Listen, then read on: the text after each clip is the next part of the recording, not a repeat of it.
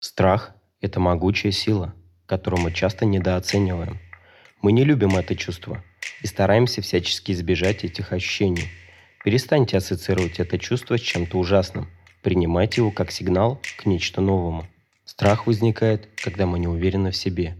Это звонок о том, что мы чего-то не знаем. Представим, вы взяли квартиру в ипотеку и остались без работы. Ваше чувство страха будет вызвано из-за незнания, сможете ли вы платить по счетам или нет, заберут у вас квартиру банки или все обойдется. Вы спросите, как бороться со страхом? Ответ прост. С ним не нужно бороться, а необходимо принять. Это как сигнализация в нашем организме, которая заставляет сосредоточить внимание на самом важном.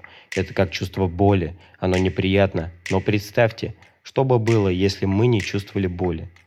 Мы бы с вами не выжили. Также со страхом. Он нужен нам, и он помогает нам развиваться – в следующий раз, когда вы ощутите страх, успокойтесь. Задайте себе ключевые вопросы. Почему я боюсь? Что вызывает это чувство? Почему для меня это так важно? Если ощущение страха продолжает вас преследовать, а очевидных проблем вы не увидели, значит вам понадобится задать еще один вопрос.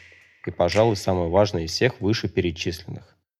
Какие действия мне необходимо предпринять, чтобы решить эту проблему?